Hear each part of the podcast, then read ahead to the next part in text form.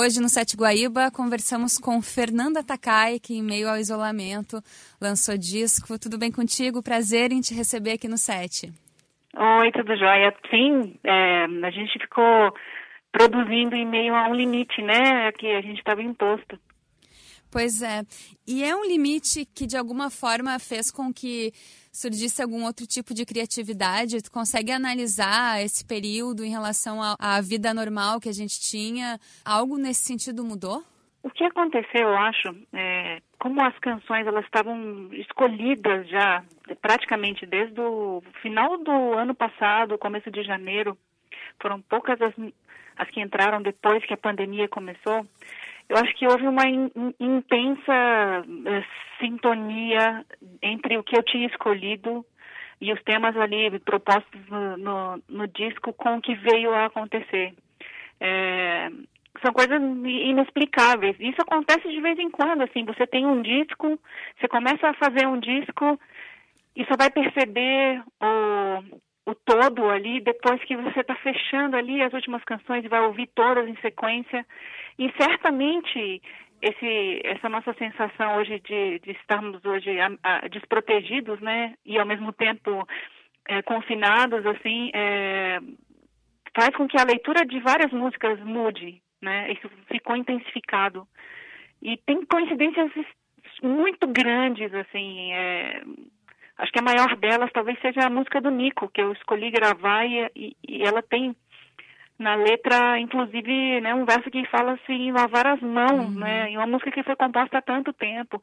Ela é muito, ela parece que foi feita durante a pandemia, né. Nossa, essa música me bateu de uma forma, assim. Eu sei que o período de pandemia também deixa a gente um pouco mais emotivo, né? Mas, assim, uhum. cheguei a, a chorar, assim. Acho que é saudade de casa, saudade da família, né? Esse período. E, e como que tá isso para vocês também? Como é que está te sentindo nesse período de pandemia? Também tem alguns momentos que acaba ficando um pouco mais emotiva?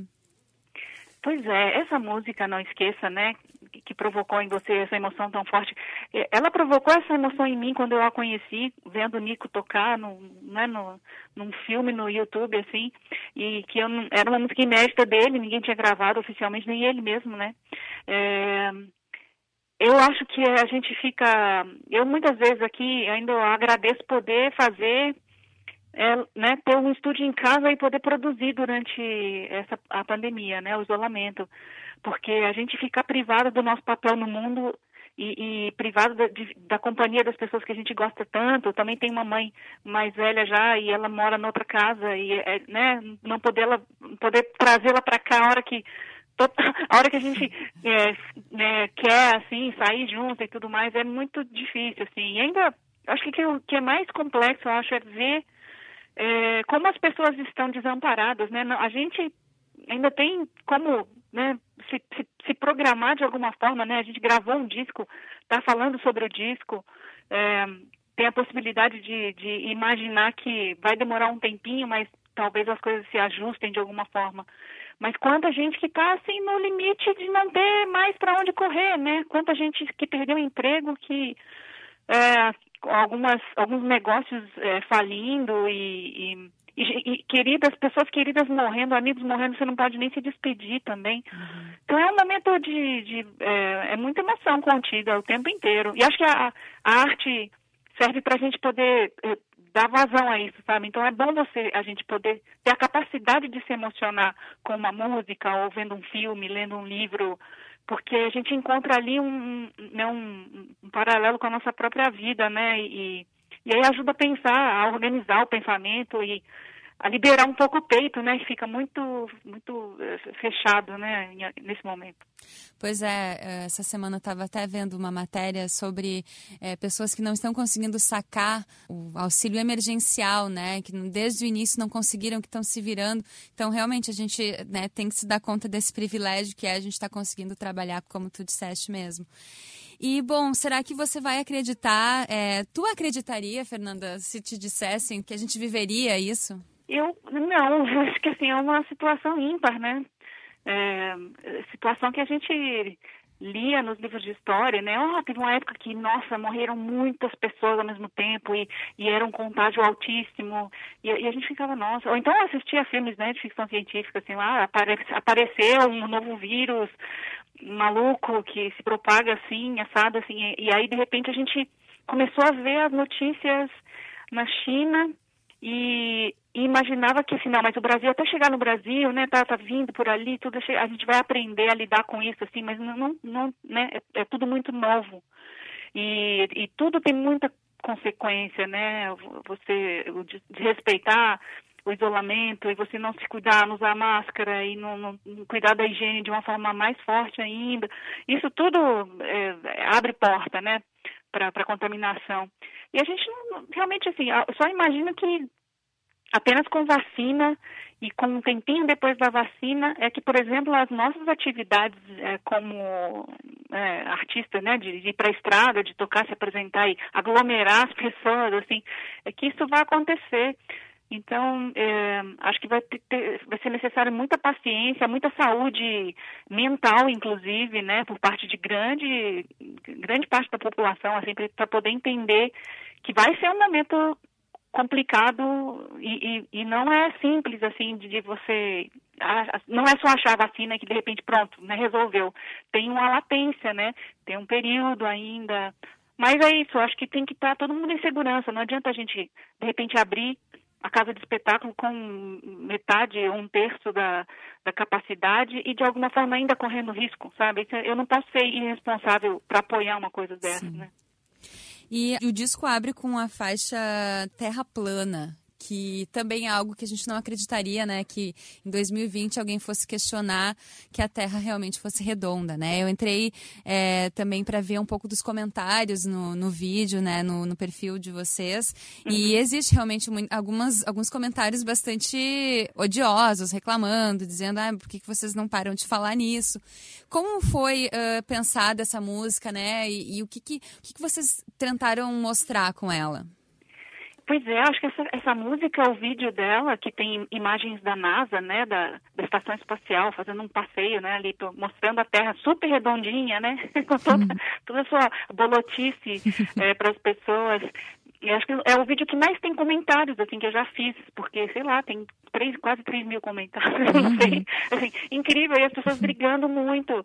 É, eu, eu, eu acho que essa música, quando o John escreveu Terra Plana e deu de presente para nossa filha, foi pensando nessa situação que a gente tem hoje de descrédito da ciência, das pessoas, é, né, um negacionismo, assim, nós chegamos em vários momentos, assim, como humanidade e, e, e alguns, parece que algumas as pessoas não superam, não superaram esse conceito que é já claro que a Terra não é plana, gente. Então, assim, quando a gente faz uma música assim, é uma preocupação é, com, com, chamando inclusive as pessoas para pensarem sobre o assunto, inclusive os terraplanistas, né? Ou seja, eles podem, eles podem ouvir a música. Eu não estou ofendendo de forma violenta nenhum deles, assim, eu estou fazendo um grande questionamento é, né, sobre isso tudo que, que vem acontecendo, especialmente aqui no nosso país, assim, de, de uma forma muito bruta, assim, e, e fala sobre essa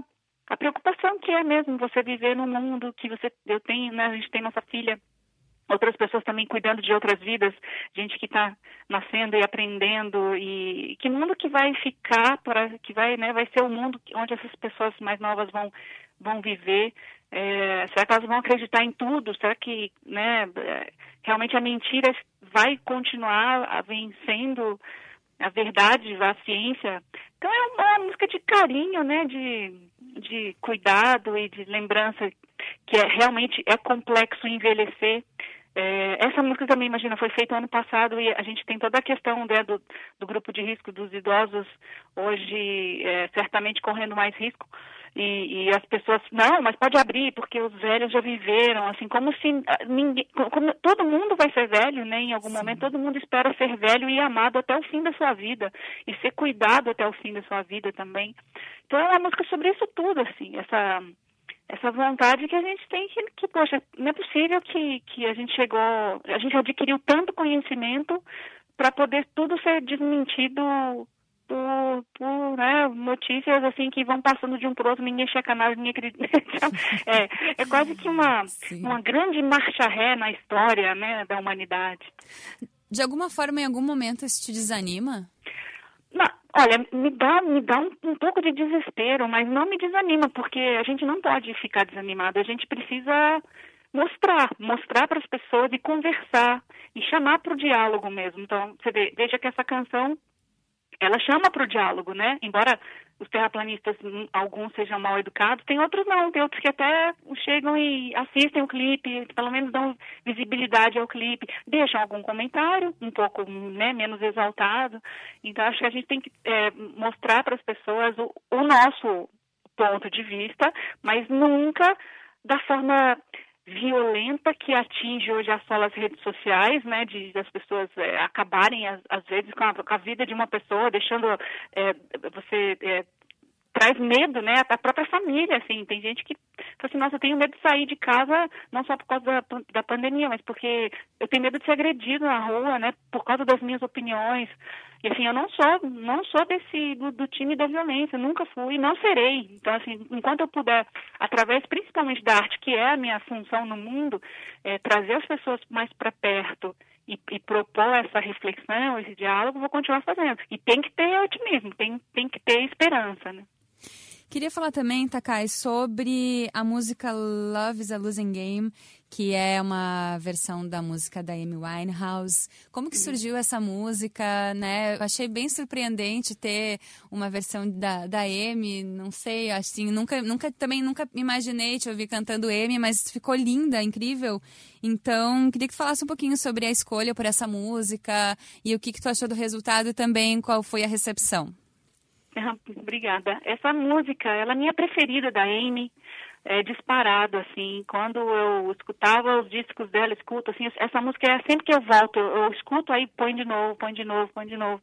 É, eu acho ela incrível. Ela não tem um refrão, veja, ela, ela, ela é mantra, né? Ela é, é vai, as, as partes vão se repetindo ali numa cadência é, bem, bem tranquila, assim. É, a, a, na própria versão da Amy, né, que, que tem toda, tem tudo a ver com o jeito que ela canta, com toda o, a, a, a construção dos arranjos do disco dela, tudo, mas eu, eu trouxe para um universo, para o meu jeito de cantar, né, deixei a música mais leve de alguma forma e trouxe alguns elementos brasileiros, né, você tocar uma balada dessa com um violão de nylon, com uma, uma batida quase bossa nova, assim, já traz para um, um pouco o universo até que eu venho dele agora nesse no meu disco anterior a esse, né, que foi gravar Tom Jobim lá do B. Então, eu acho que a Amy, ela, como ela partiu muito cedo, e, e há, há, poucas regravações dela, principalmente dessa música. Tem, tem algumas regravações, andei é, pesquisando de outras canções, mas essa não tem muito.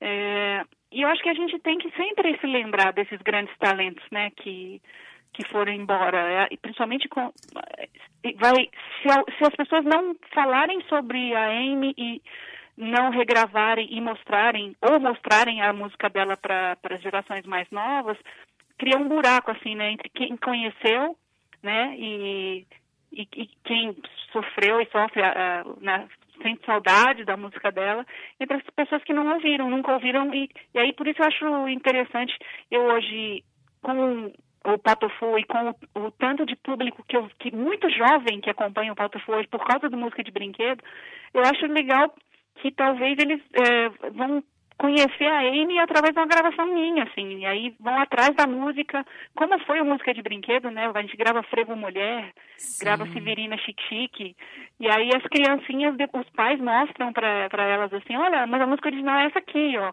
Então é, é legal trazer de novo essas grandes canções de grandes artistas que não estão mais aqui, né? Sim, sensacional. Eu sempre penso que se eu tiver filhos um dia, vão ter que ouvir música de brinquedo, porque é, acaba de contribuir assim para as músicas serem de certa forma até perpetuadas, né? E ter o, o, o tempo de vida delas alongado.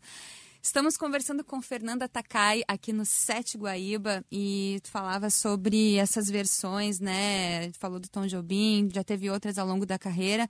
Como que isso se dá para ti? Como é que como é que é esse processo de, às vezes, faz, de, de, fazer essas versões, né? Existe algum, alguma responsabilidade que tu tem, né? Alguma preocupação em relação a, a essas músicas, principalmente de, de pessoas que, que realmente foram muito importantes?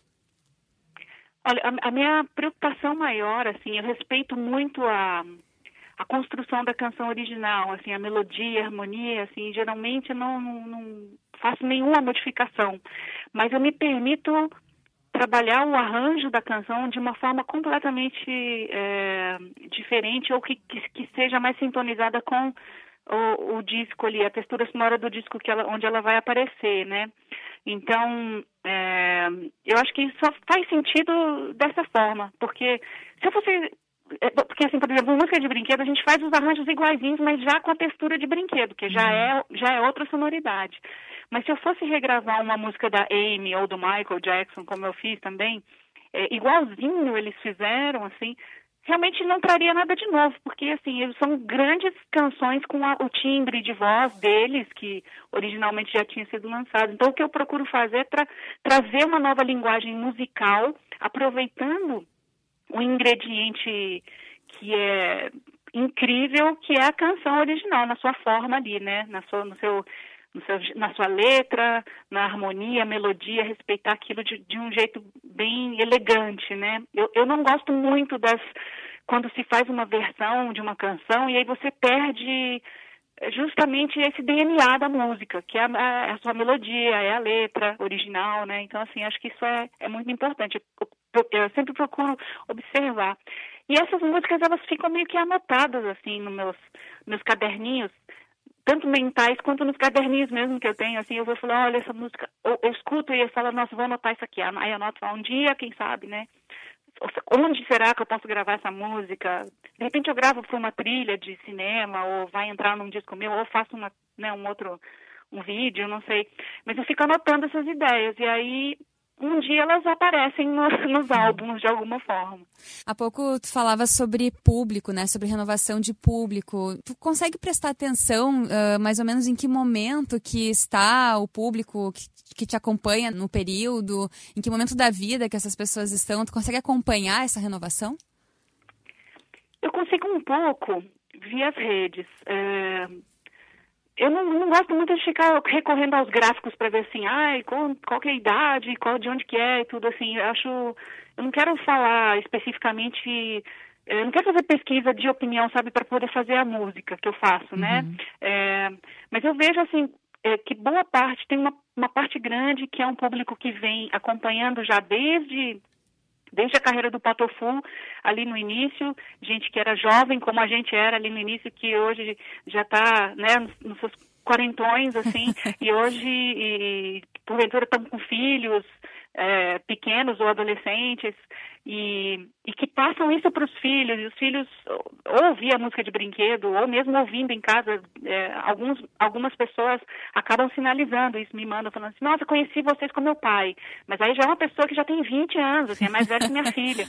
É, ou então assim, conheci com meu avô, com a minha avó, você vê que uma banda que tem 28 anos de estrada já tem um público que é muito amplo, né? Sim.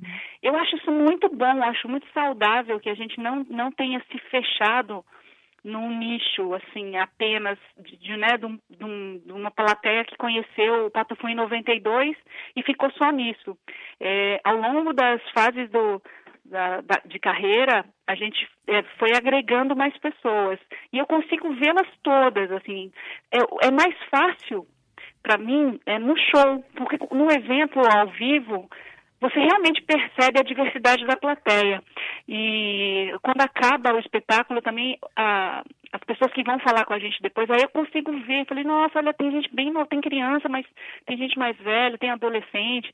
É, eu acho isso incrível, eu acho muito bom poder se comunicar com essa amplitude de, de plateia, sabe? Então eu espero que a gente consiga fazer isso por mais tempo. 28 anos é bastante, mas isso é muito importante porque significa que é, a gente continua fazendo algo relevante em todas as fases da carreira, né? Então tem gente que só me conhece de carreira solo e que aí por acaso vai atrás e descobre que eu tenho já, sei lá, mais de 15 discos gravados com a banda, com o Patofu.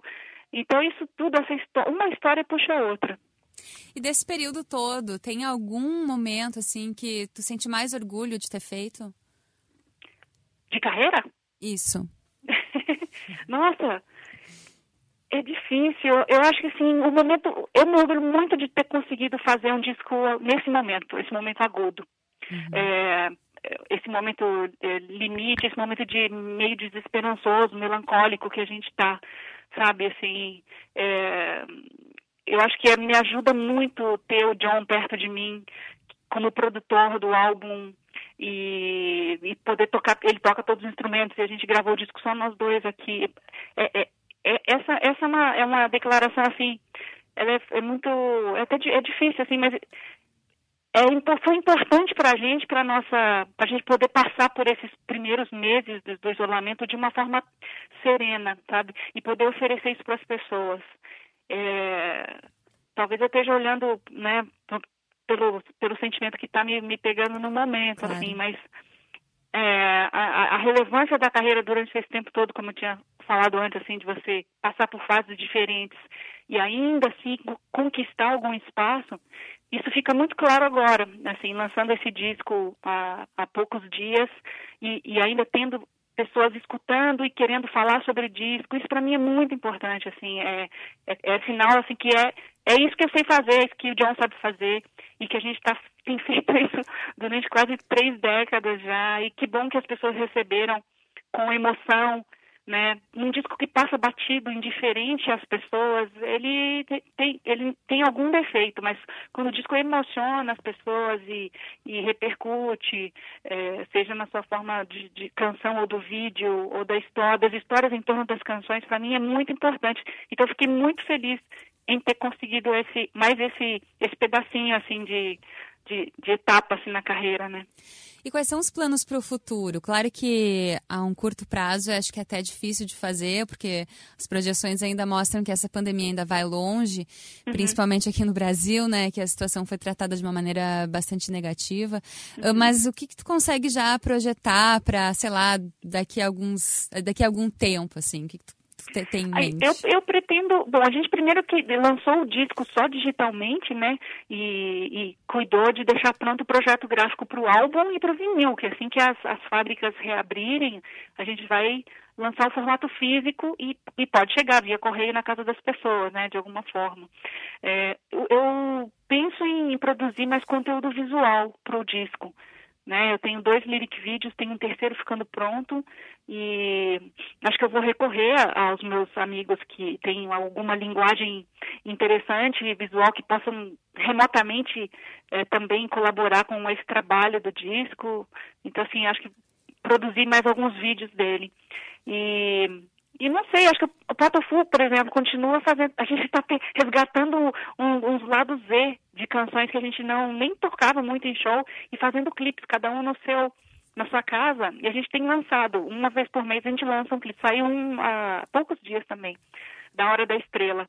Então, esse tipo de coisa a gente vai continuar a fazer, até quando né, for possível retomar a carreira na vida real. Então, a gente vai ficar, vai, vai ter que aprender a lidar é, com o mundo virtual e torná-lo é, cada vez mais interessante, não só fazendo live, voz e violão, sabe? Tem que arranjar um jeito de, de traduzir esse nosso trabalho sob outras formas, né? Fernanda Takai, te agradeço por bater esse papo com a gente aqui no Sete Guaíba. Muito obrigada. Obrigada a vocês mais uma vez. Muito obrigada por abrir esse espaço enorme para falar sobre o disco. Valeu, grande honra. Obrigada, Fernanda Takai, batendo um papo com a gente aqui no Sete Guaíba.